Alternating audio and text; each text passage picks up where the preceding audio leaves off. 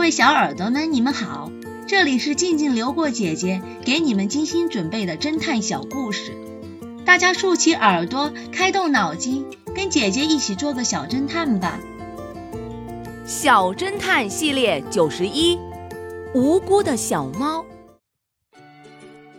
在森林深处的一所老房子里，住着独身生活的画家和他的小猫。画家每天出去作画，生活恬淡而充实。一年夏天，画家因朋友的邀请出去旅行。就在画家外出旅行期间的一天，房子突然燃起了大火，火势很凶。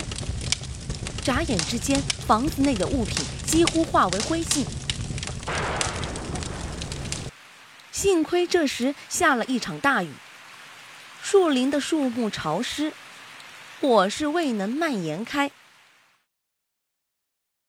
画家的房子已有三十多年了。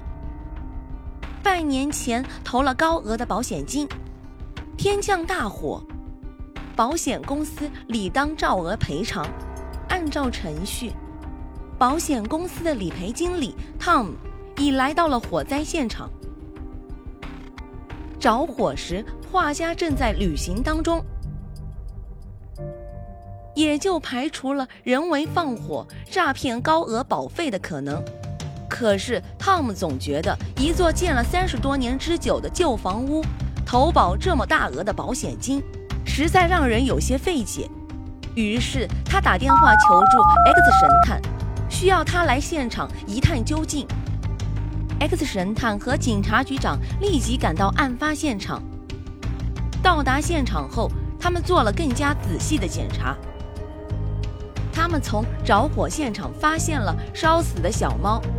它被关闭在密封的房间里，因为没有猫洞，所以无法逃脱，而被活活烧死。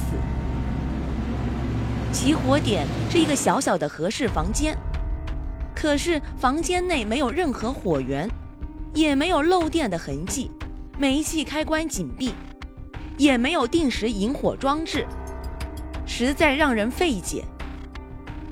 可就在这时，X 神探在书架下面的地面上发现了一个破碎的鱼缸，还在地面上发现了熟石灰。X 神探眼前一亮，他终于知道火灾发生的原因了。正在这时，接到邻居电话的画家匆匆地结束了旅行，赶到了家里。汤姆做了自我介绍，画家说道：“那么正好。”我给我的房子投了保险，贵公司是否能尽快给我办理理赔事宜呢？X 神探说道：“先生，这恐怕不行，我们还需要您来解释榨取高额保险金的犯罪事实。”画家顿时脸色苍白。小侦探们，你们知道正在旅途中的画家是用什么手段放的火吗？下一集告诉你们答案哦。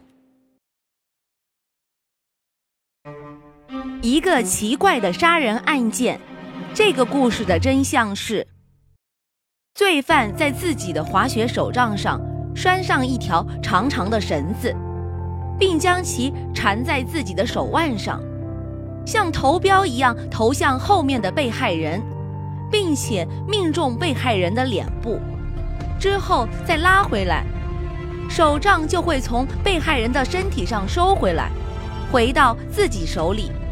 于是，被害人就从索道车上跌落下去。